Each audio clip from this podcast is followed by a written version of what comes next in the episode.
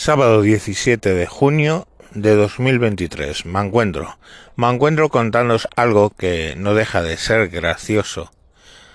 Eh, pero es, digamos, más relajado que lo que viene siendo últimamente este programa que se ponía todo muy tenso. Eh, fijaros, las fuerzas iraníes, en concreto la Marina, reunió a la prensa. En principio iba a ser la local, lógicamente esta noticia era para el consumo nacional y el bulo internacional. Reunió la prensa nacional para hacer la presentación del primer ordenador cuántico eh, en una placa y eh, presentarlo como el gran ingenio de la marina esto iraní. Allí se presentaron eh, una, un almirante y dos vicealmirantes con una placa, una placa en la mano, y bueno, pues ahí pretendían que eso era un ordenador cuántico. Eh, si no tenéis mucha idea de que es un ordenador cuántico, yo los más pequeños que he visto es una serie de ingenios del tamaño de mi altura, o sea, unos 70 así colgado del techo. Ahora los he visto un poco más chaparros, 1,40, todo lleno de tubos.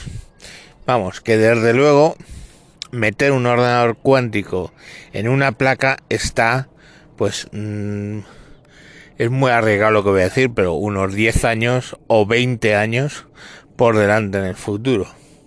Y esto es lo que nos pretendían colar los iraníes. Para su desgracia, un analista americano vio los vídeos y identificó la placa. La placa era una placa comprada en AliExpress o en Amazon, una Zedborg Think 7000 que viene costando unos 500, 600 dólares. O sea, eh, menudo ridículo más grande internacional, el de estos almirantes que ahora se han visto retratados en todos los medios de comunicación estadounidenses y europeos como los inventores de la placa de la placa cuántica y bueno pues identificando la placa perfectamente este analista dijo, bueno, estos señores lo que están enseñando aquí es una, una placa comprada, comprada en el AliExpress. Eh, bueno, muchas veces se dice que las redes sociales han extendido los bulos, han popularizado los bulos y que es más fácil meter un bulo.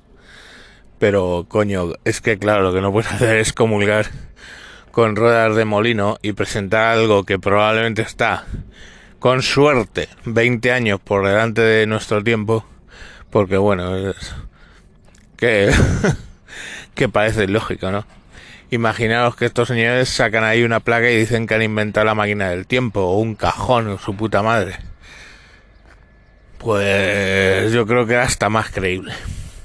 Pero en la época de las redes sociales donde todo el mundo ve las cosas es más difícil en realidad que un bulo sea verdad. O sea, antiguamente, si se hubieran, y os digo antiguamente, yo que sé, 40 años atrás, si estos iraníes sacan esa placa y sobre todo si esa información es solo de consumo interno, ah, no hubieran llegado fotografías, no hubiera llegado esa información de esa manera a todas partes del mundo a instantes de que alguien reconociera la foto y reconociera la placa.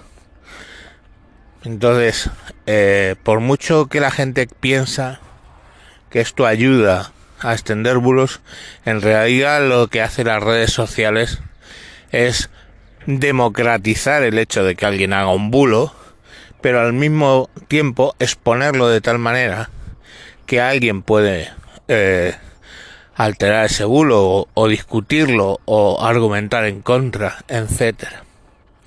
Y determinar al fin y al cabo si eso es un bulo o no es un bulo, ¿vale? Y bueno, pues es cierto que con inteligencia artificial, las ediciones de vídeo y fotos, etcétera, pues los bulos son cada vez más complejos. Podemos ver, yo que sé, al presidente Obama diciendo que va a invadir la Unión Soviética, que va a volver a ser presidente e invadir la Unión Soviética. Y todos sabremos que es un bulo porque la Unión Soviética ya no existe lo primero y segundo porque no es un programa que ha generado esa imagen de ese presidente diciendo esas cosas. Eso a fecha de hoy es posible.